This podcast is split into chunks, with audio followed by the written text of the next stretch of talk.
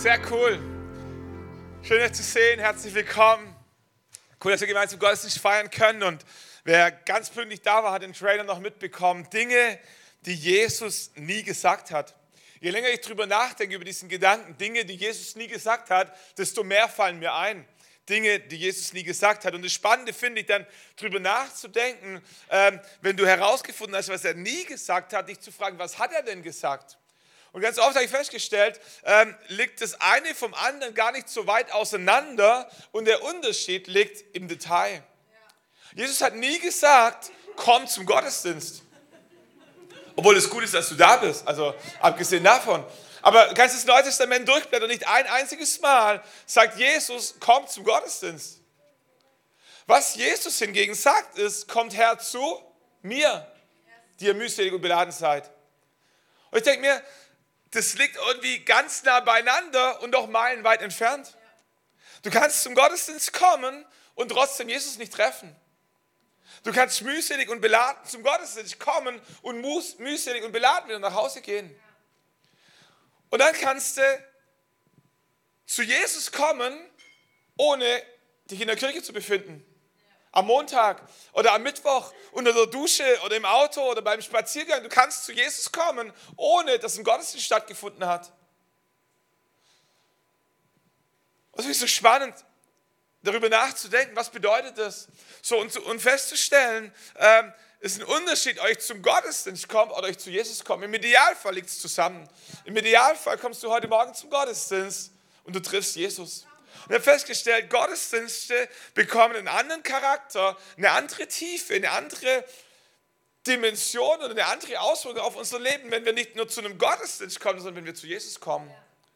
Wir hatten gestern oder heute noch ähm, Youth Elevate Youth Conference. Elevate Youth Conference ähm, ist die, die Jugendkonferenz unseres Verbandes als Kirche, wo wir dazugehören, in Blaubeuren. 250 Jugendliche. Ich war Freitag bis heute Morgen dort, bin dann zum Gottesdienst hierher gekommen und die rocken da nochmal eine Runde. Und gestern Abend hatten wir einen Gottesdienst. Und wie will ich sagen,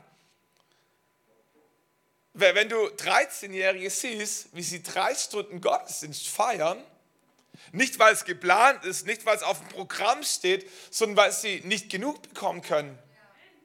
13-Jährige, die da vorne, ich sag mal, es ist eine Veranstaltungshalle gewesen, ich sag mal, im Altarraum knien, mit tränenden Augen und die Hände zum Himmel emporgehoben, weil sie, weil sie Jesus begegnen.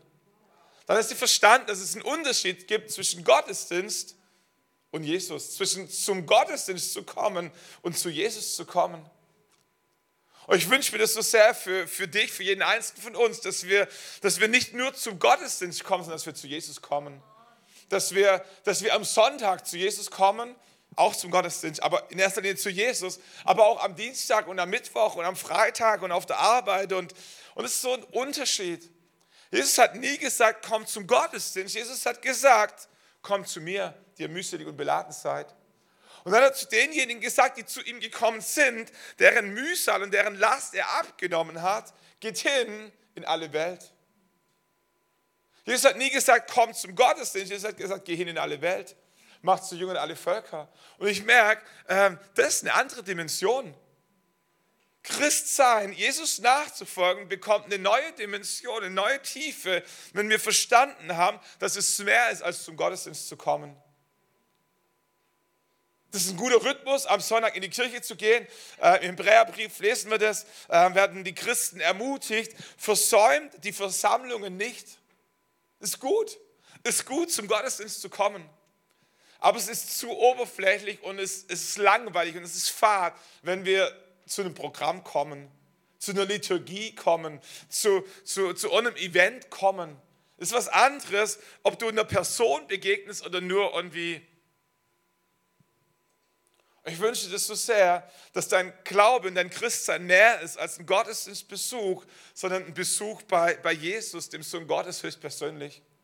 Und wenn du zu Jesus gekommen bist, dann sagt Jesus, geh hin in alle Welt, nimm das mit, was du erlebt hast, was du erfahren hast, was du verstanden hast. Geh hin und erzähl deinen Nachbarn, deinem Arbeitskollege, deinem Schulfreund, deinem Sportkamerad, deinem Onkel, deiner Tante, wo immer du bist. Gib's weiter, was du, was du erlebt hast. Dafür muss man nicht predigen, sondern Jesus sagt, wir sind das Licht der Welt. Und Jesus sagt, das Licht wird wahrgenommen und es strahlt am hellsten dort, wo es am dunkelsten ist.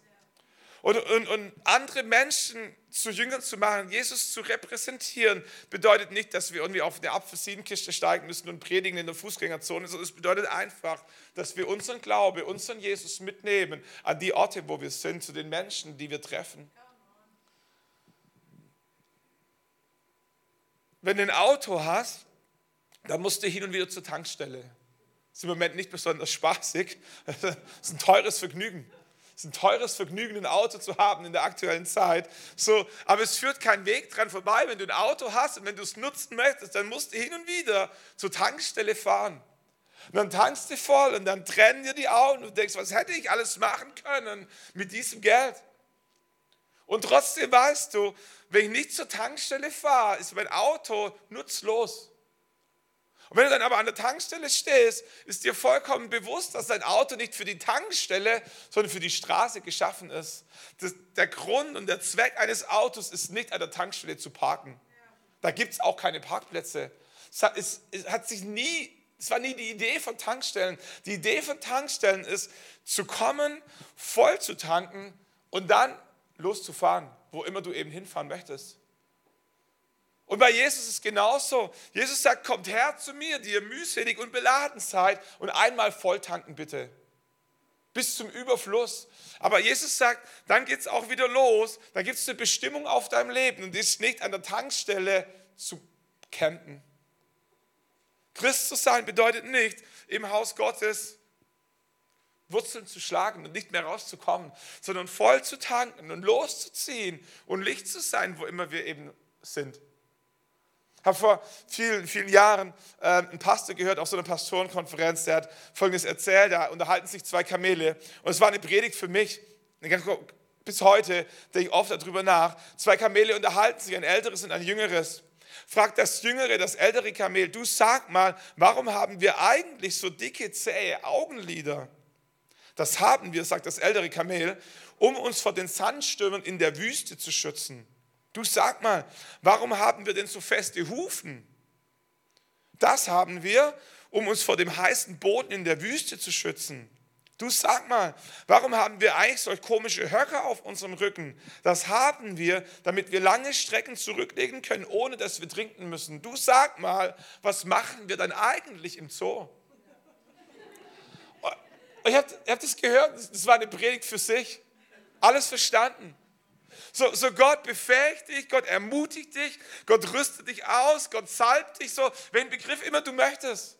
Aber nicht, um dann in der Kirche auf deinem Stuhl zu sitzen und zu warten, bis der nächste Gottesdienst kommt, sondern hinzugehen zu deinen Freunden, zu deinen Nachbarn, zu deinen Arbeitskollegen und ein Segen zu sein.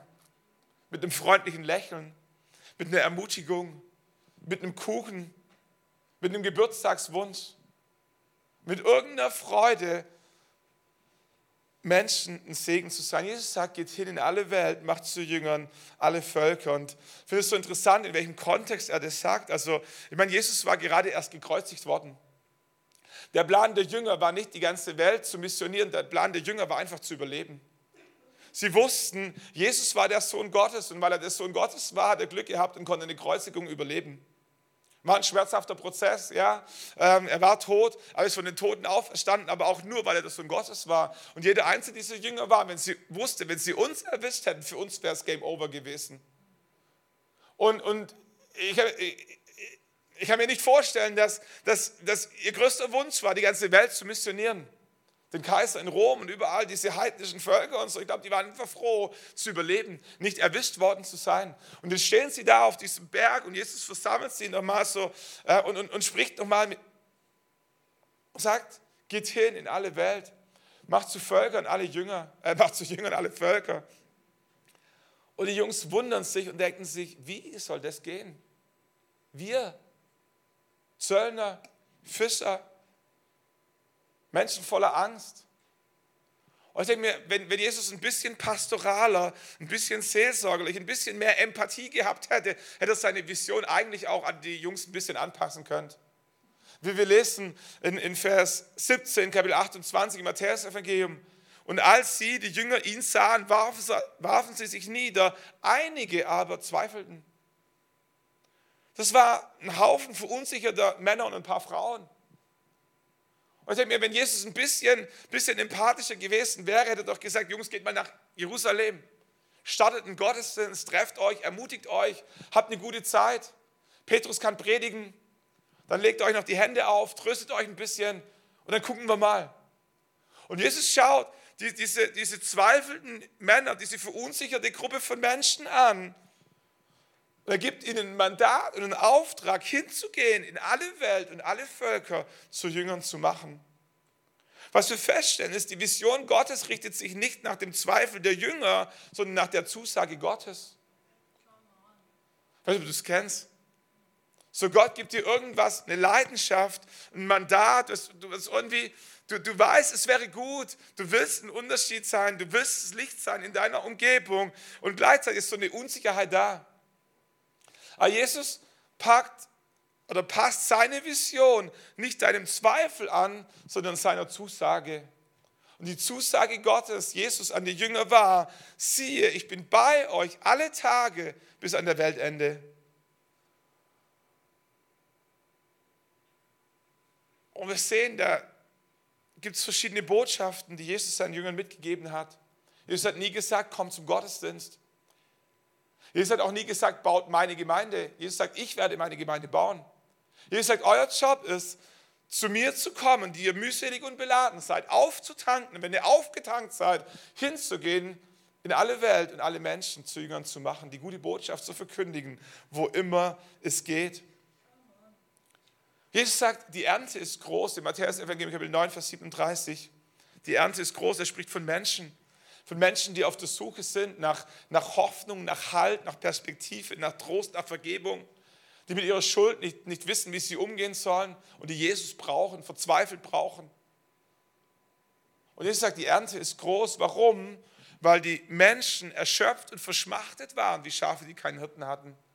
Ich dachte immer, die Ernte ist groß, wenn, wenn der Pastor cool ist, wenn die Band gigantisch ist, wenn das Gemeindehaus attraktiv ist, wenn, wenn die LED-Wall blitzt und, und all diese Geschichten oder wenn Wunder passieren. Aber die Stelle, an der Jesus seine Jünger daran erinnert, dass die Ernte groß ist, war nicht nachdem Petrus übers Wasser ging, war auch nicht nachdem 5000 Menschen mit fünf Broten und zwei Fischen gespeist wurden, sondern der Grund und der Auslöser, warum Jesus zu seinen Jüngern sagt, die Ernte ist groß, war ganz einfach, Matthäus 9, Vers 36. Als Jesus aber die Volksmenge sah, wurde er innerlich bewegt über sie. Warum? Weil sie erschöpft und verschmachtet waren, wie Schafe, die keinen Hirten haben. Weil ich den Vers zum ersten Mal verstanden habe, was, was wie eine Kronleuchterfabrik, die mir aufgegangen ist. Ich habe verstanden, die Ernte ist nicht groß, weil ich cool bin, weil ich gut predige, weil wir eine coole Band haben, weil wir die, die die tollste Church in der ganzen Stadt sind. Und die Ernte ist groß, weil Menschen erschöpft und verschmachtet sind. Ich habe diesen Vers zum ersten Mal als Jugendlicher verstanden. Damals noch bei meinen Eltern wohnt. Wurde daran erinnert, wie unser Nachbar sich das Leben genommen hat. wir haben Leben dran gewohnt und wir dachten, alles sei alright. Verheiratet, zwei fast erwachsene Töchter, großes Haus, Einliegerwohnung, Dachgeschoss ausgebaut, zwei Autos vor der Türe, er Polizist, sie irgendwo im Büro angestellt. Du schaust von außen so über den Gartenzaun und denkst, Mensch, da ist das Gras noch grüner als bei uns. Denen geht es noch besser als wir. Die fahren noch öfter in Urlaub. Die haben noch mehr Geld, noch mehr Jobs, noch mehr Glück, noch mehr Freude. Und eines Morgens steht er auf, frühstückt mit seiner Frau, geht in seine Dienststelle macht die Schublade auf, zieht seine Dienstpistole und nimmt sich das Leben. Ich habe festgestellt, es gibt erschöpfte und verschmachtete Menschen in meinem Umfeld. Menschen, denen ich es nicht ansehe. Ich habe vor einiger Zeit nicht hier in Nördlingen mit einem Mann gesprochen, so mein Alter, Mitte 40. Ich sage, Stefan, ich habe alles erreicht, was ich mir jemals für mein Leben vorgenommen habe. Ich habe eine Firma, ich habe Angestellte, ich habe zwei oder mehrere Häuser, ich frage mich, was ist der Sinn des Lebens? Ich bin Mitte 40, ich dachte, dachte, das wäre das Ziel bis zur Rente und dann ruhe ich mich noch ein bisschen aus. Und jetzt sage ich, sag ich mal salopp, ich habe mein Ziel zu früh erreicht. und habe festgestellt, das kann doch nicht alles sein. Das heißt, ich habe mich in mein Au-pair-Mädchen verliebt. Ich lebe im selben Haus mit meiner Frau, mit meinem Au-pair-Mädchen und mein Herz zerreißt, weil ich beide liebe.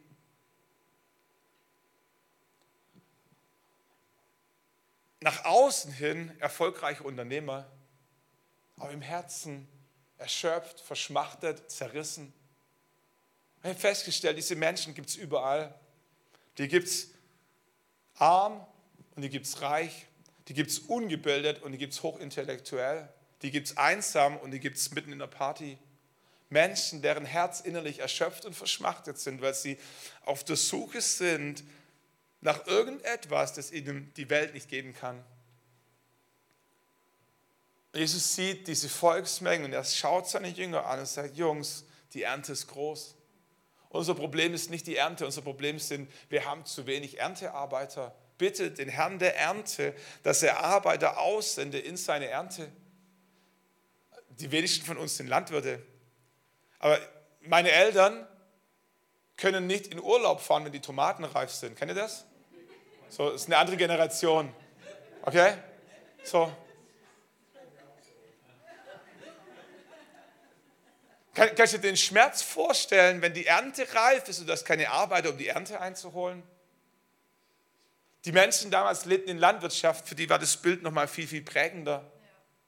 Das ganze Jahr hast du gearbeitet und gemacht und getan. Hast Gott angefleht, dass es in den richtigen Momenten regnet und die Sonne scheint. Dann ist die Ernte tatsächlich reif geworden. Und du weißt, jetzt ist das Zeitfenster, wo du die Ernte einholen kannst. Und das ist keine Erntearbeiter, was für ein Schmerz. Und Jesus greift dieses Bild auf und sagt, Jungs, schaut euch um. Da draußen ist eine Gesellschaft von Menschen, die erschöpft und verschmachtet sind. Da ist eine Ernte, die reif ist, eingeholt zu werden.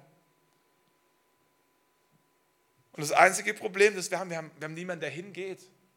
Wir haben niemanden, der hingeht und ihnen erzählt, dass es einen Gott gibt, der sagt, kommt her zu mir, die ihr mühselig und beladen seid. Nicht komm zum Gottesdienst, nicht besuch eine Veranstaltung, nicht werde Mitglied in meiner Kirche, sondern Menschen, die einfach nur hingehen und sagen, da gibt es einen Gott, der dich lieb hat, der dich kennt und der zu, sagt, der zu dir sagt, kommt her zu mir, die ihr mühselig und beladen seid. Da gibt es eine Ernte in deiner Straße, da gibt es eine Ernte in deinem Sportverein, da gibt es Menschen, die verzweifelt auf der Suche sind nach Orientierung und nach Halt. Wir sind die letzten Monate, ihr habt es vielleicht mitbekommen, auf dieser Reise gewesen, wo wir uns als Leitungsteam hingesetzt haben und gefragt haben, was hat Gott mit uns als Gospelhaus vor? Und wir haben relativ schnell festgestellt und waren uns sehr, sehr einig, dass es, dass es mehr als eine Kirche braucht, dass es mehr als einen Standort braucht, äh, wenn, wenn wir einen Unterschied machen wollen in dieser Gesellschaft. Wir haben uns entschieden, dass das, was wir hier in Nördlingen erlebt haben, an, an, an guten Zeiten, an Menschen, die Gott erleben, dass, das nicht, dass es nicht für Nördlingen reserviert sein kann. Wir sind dankbar für das, dass wir über acht Jahre erlebt haben, dass Gott uns gebraucht hat, als Gospelhaus ein Segen zu sein in Nördlingen, in Aalen. Wir könnten Geschichten über Geschichten über Geschichten erzählen von Menschen, die, die mühselig und beladen gekommen sind, sag ich mal, in diesem Bild, die, die Gott erlebt haben.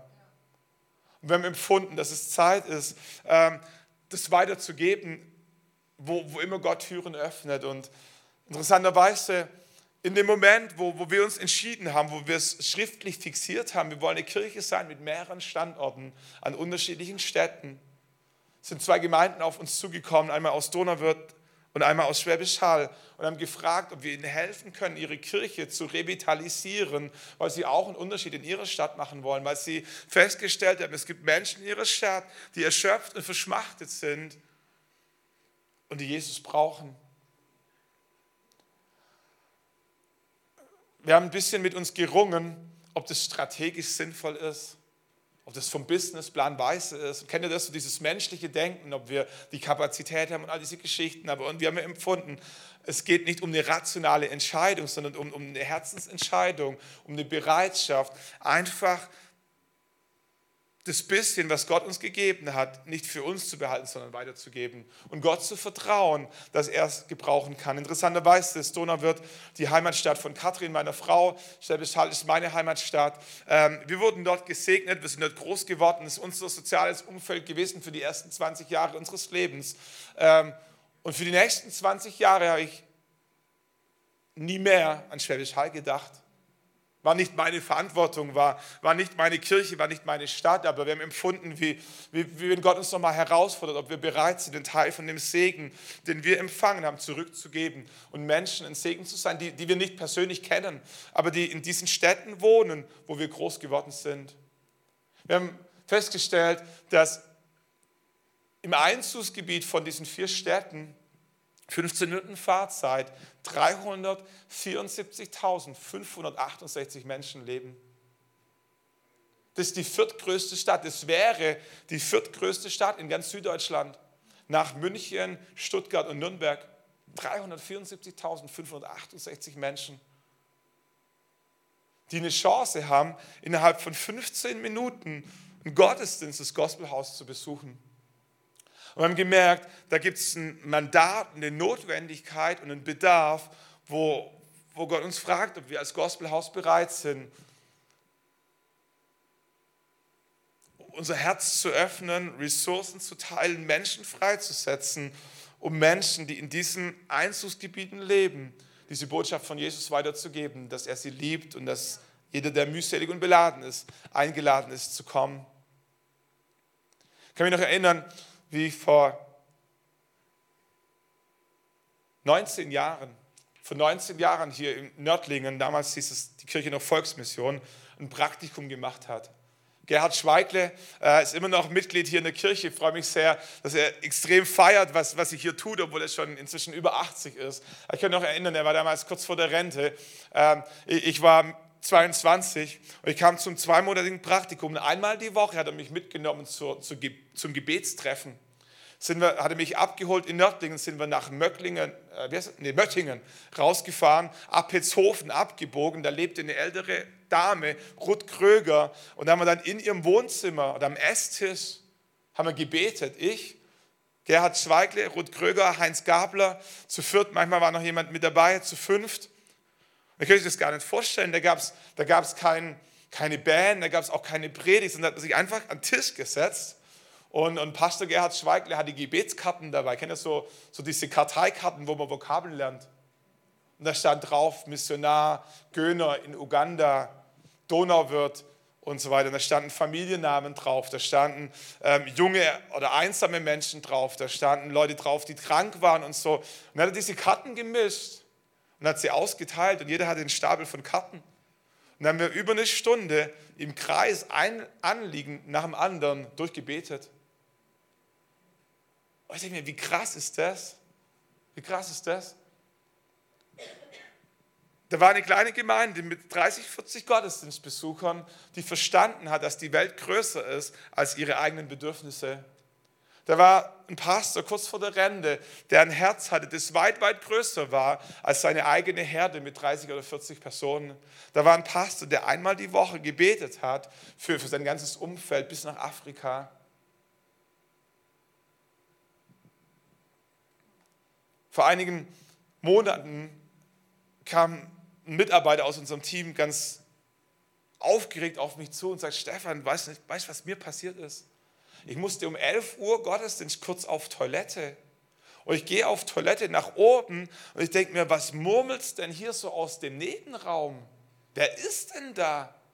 Und ich mache die Türe auf und dann sitzt Pastor Gerhard Schweigle mit noch zwei anderen Senioren auf dem Stuhl und betet für unseren Gottesdienst. Ich wusste das nicht, hat niemand in Auftrag gegeben, es hat auch niemand bezahlt. Aber, aber, aber was für eine Leidenschaft, was für eine Leidenschaft für Menschen, dass ein 80-Jähriger um 9 Uhr zum Gottesdienst kommt, um selber eine Predigt zu hören, um selber Gott zu begegnen und um 11 Uhr einen Stock höher geht und sagt, jetzt beten wir für die, die jetzt kommen. Was für ein Herz.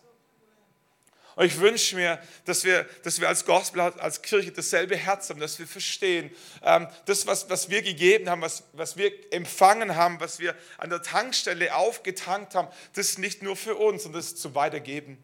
Das ist zum Weitergeben in deiner Straße, in deinem Dorf, in deinem Sportverein und auch in Donauwörth und auch in Schwäbisch Hall und wo immer Gott uns eine Türe öffnet. Und ähm, war vor zehn Tagen in Aalen zum Welcome-Dinner, einige neue Leute, die ähm, die dabei sich angemeldet hatten, ein Gospelhaus kennenzulernen in Aalen. Und ich sitze am Tisch und spreche mit einem jungen Pärchen und frage sie, wie, wie kommt ihr zum Gospelhaus nach Aalen?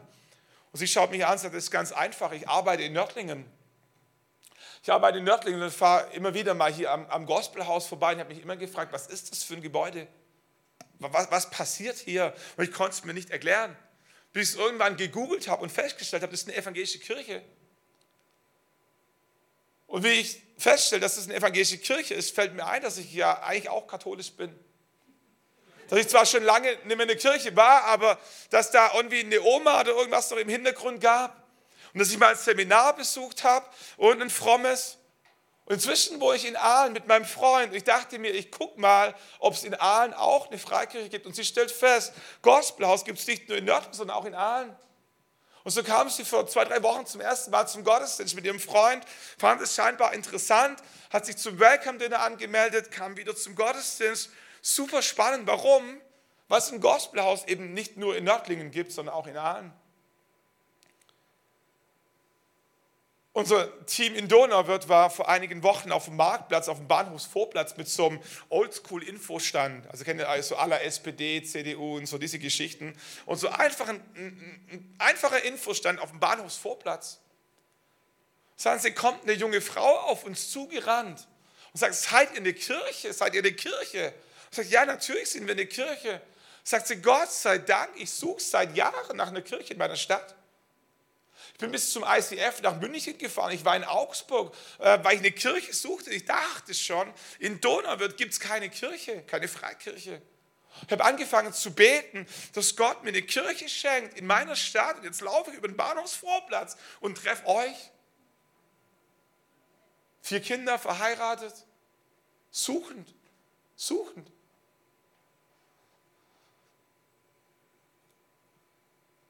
War in Schwäbisch Hall zum Predigen vor fünf, sechs Wochen dürfte das gewesen sein. Sitzt ein junges Ehepaar und ich sage, was ist eure Geschichte? Wo kommt ihr her? Sagt er, ich bin in Ägypten aufgewachsen. Muslimischer Hintergrund, muslimische Eltern, aber warum auch immer, unerklärlicherweise bin ich auf eine deutsche Schule gegangen. Habe dort Deutsch sprechen gelernt, bin zum Studium nach Deutschland gekommen, habe Jesus gefunden, habe eine Gottesbegegnung gehabt, habe ich bekehrt Sagt, ich kann nicht mehr nach Ägypten zurück, weil ich nicht weiß, ob mich der Nachbar verpfeift. Sag, als deutscher Tourist total nett. Aber als ehemaliger Muslim, der konvertiert ist, traue ich mich nicht mehr zurück in meine Familie. Ich habe Jesus erlebt in meinem Leben und ich kann nicht mehr hinter diese Begegnung zurück. Lebt inzwischen seit zwei Jahren in Schwäbisch Hall, Jugend- und Kinderpsychotherapeut, seine Frau auch, haben eine gemeinsame Praxis, haben in Heidelberg und anderen Stellen studiert und, und behandelt und so weiter. Und Gott hat sie nach Schwäbisch Hall geführt und sie haben eine Gemeinde gesucht. Und sagen, so gut, dass es euch gibt, so gut, dass es euch gibt. Weil in Donau wird eine, eine Frau in der Kirche,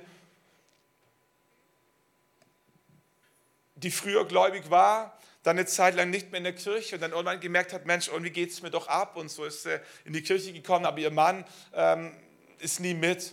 Ihr Mann katholisch, evangelisch, so kirchlicher Background, aber, aber Freikirche war ihm irgendwie suspekt und da ist er nie mitgegangen.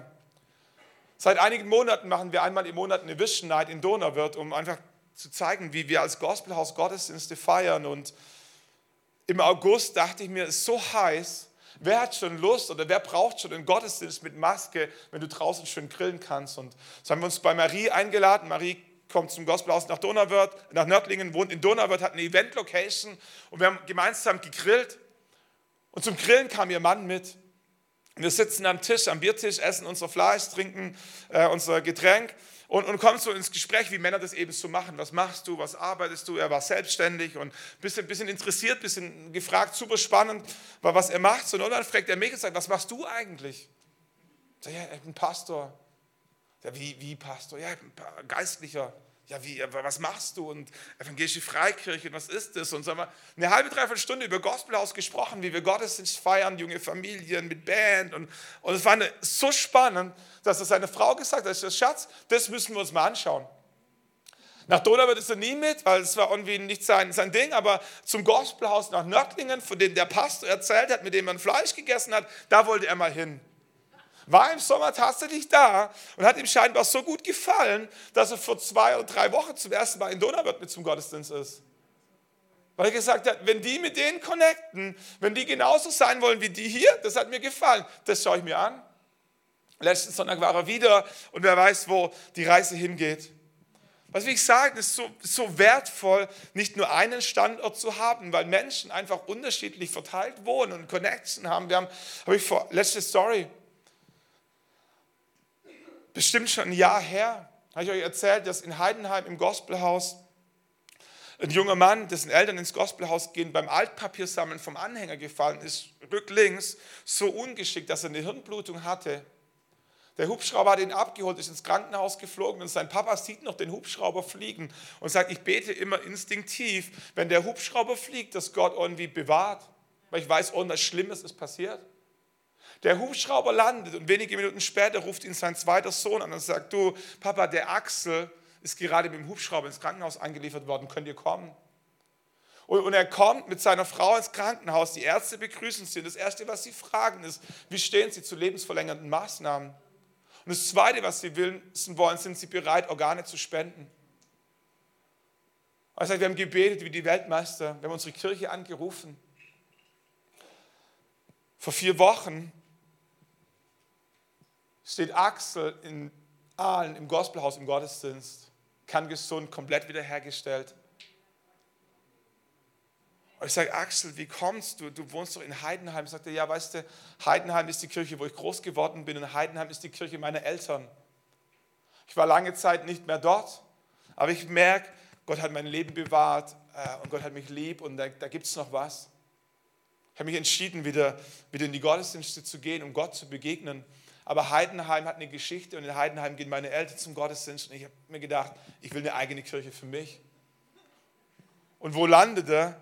Im Gospelhaus in Aalen, weil er Gospelhaus Heidenheim kennt.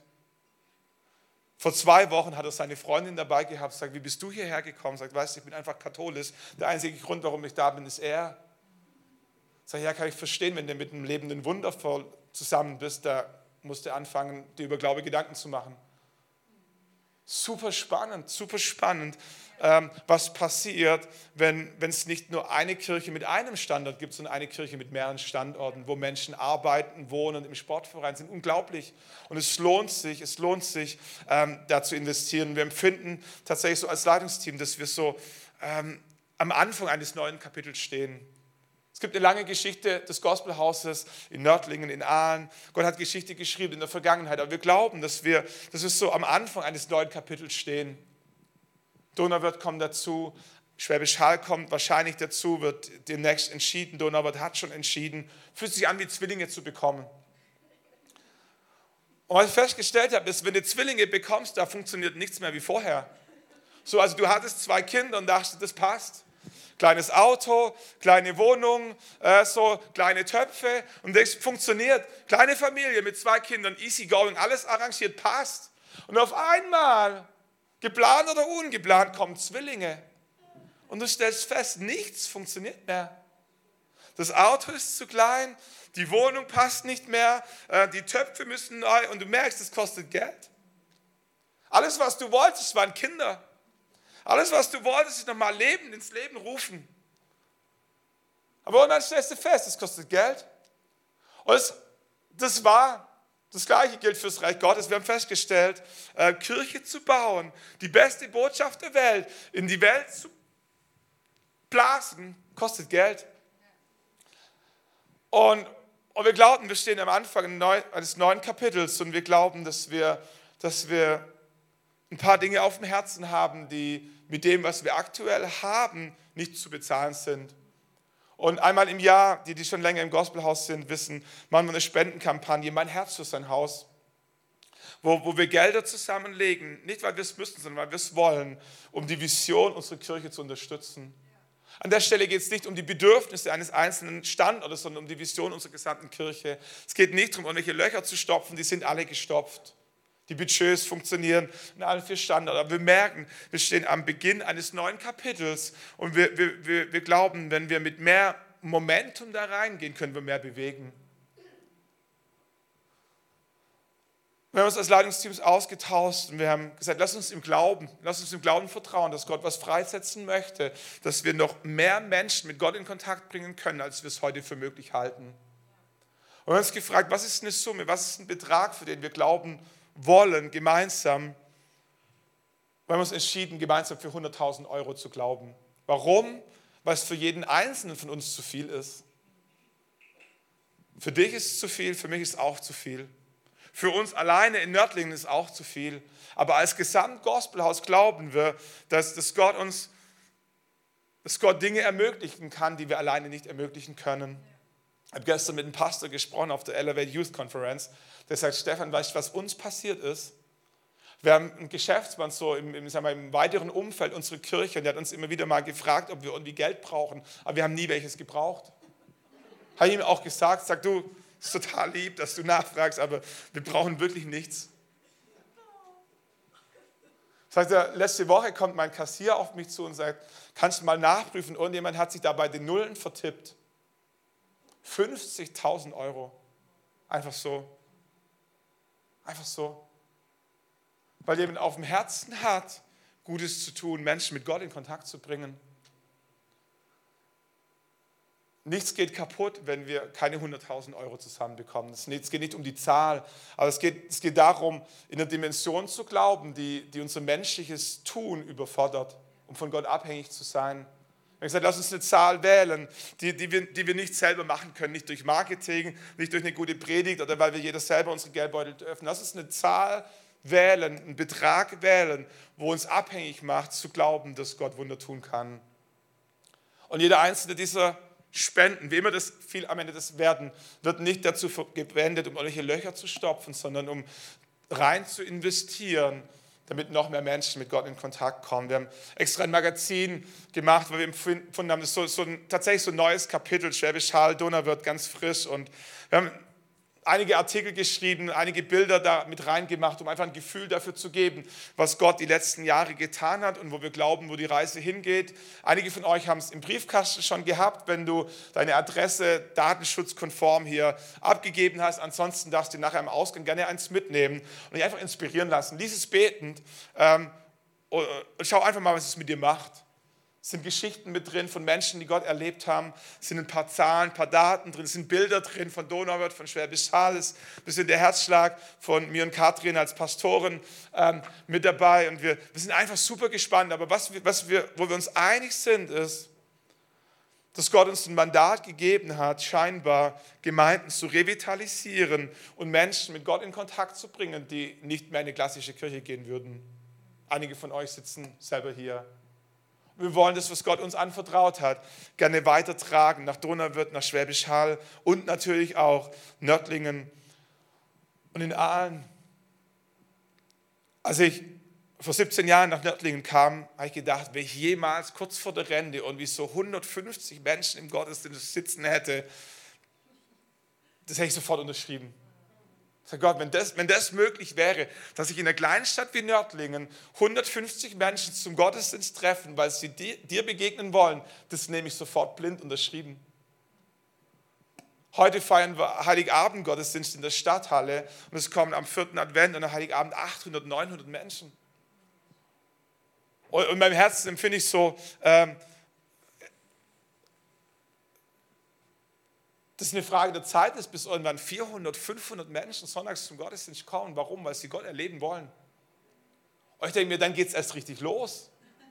Dann, dann, sind wir, dann sind Menschen aus dem Gospelhaus in jeder Schulklasse, in jeder Straße, in jedem Sportverein, in jeder Firma. Dann, dann wird es erstmal wahrgenommen, wie cool Gott ist.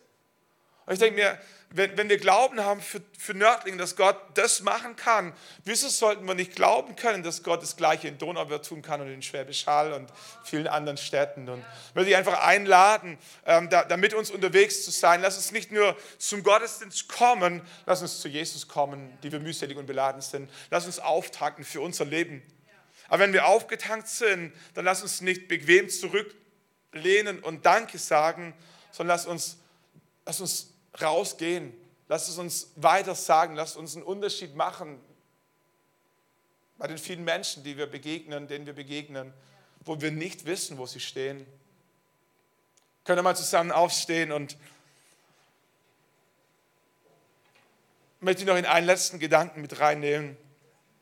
Im Philipperbrief Kapitel 2, Vers 6 heißt es, er, Jesus Christus, der doch von göttlichem Wesen war, hielt nicht wie an einer Beute daran fest, Gott gleich zu sein.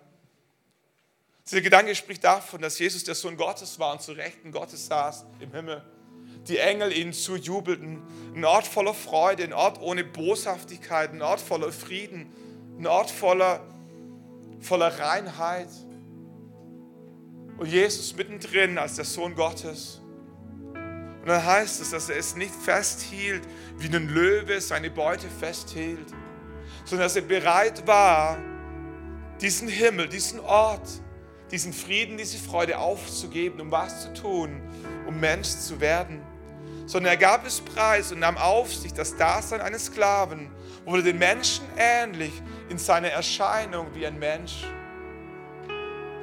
Kannst du dir das vorstellen, bildhaft vor deinen Augen, wie der Sohn Gottes von seinem Thron aufsteht, seinem Vater nochmal einen Blick zuwirft, den Engeln Goodbye sagt, seine Koffer packt und Mensch wird, geboren in einem kleinen Stall in Bethlehem in der Futterkrippe. In einer Welt voller Neid, voller Egoismus, voller Schuld, voller Ellenbogen und er begrenzt sich freiwillig.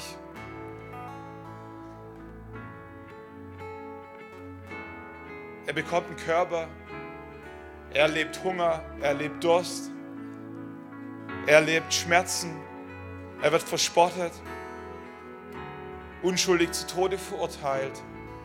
Und endet an einem Holzkreuz mit Nägeln in den Händen und Nägeln in den Füßen und einer Dornenkrone auf dem Kopf. Warum? Weil er dich unendlich lieb hat. Um dir nahe zu kommen, dir zuzurufen, komm zu mir, die ihr mühselig und beladen seid. Der Grund, warum wir Kirche bauen, ist nicht eine Organisation, ist nicht ein Programm, ist nicht ein Gottesdienst, sondern der Grund ist, dass der Sohn Gottes Mensch wurde. Und genauso wie Gott Mensch wurde, um Menschen zu begegnen, wollen wir als Kirche alles tun, was wir können, um Barrieren abzubauen und es Menschen so einfach wie möglich zu machen, mit ihrer Mühsal und ihrer Beladenheit zu Jesus zu kommen und zu empfangen und aufzutanken. Das Lied, das wir singen wollen, das singt von diesem Jesus, der dich so arg lieb hat, dass er bereit war, den Himmel zu verlassen, um in dein Leben zu kommen. Ich möchte dich einladen, es auf dich wirken zu lassen gleichzeitig eine Entscheidung zu treffen, dass dieselbe Art und Weise, wie Jesus den Himmel zurückgelassen hat, um zu dir zu kommen, deine eigene Bequemlichkeit zurückzulassen, um zu Menschen zu gehen, die mühselig und beladen sind, erschöpft und verschmachtet, wie Schafe, die keinen Hirten haben, und ihnen Hoffnung zu bringen. Da gibt es Menschen da draußen, die warten auf dich. Da gibt es Menschen da draußen, die würden dir um den Hals fallen, wenn sie wüssten, was du wüsstest.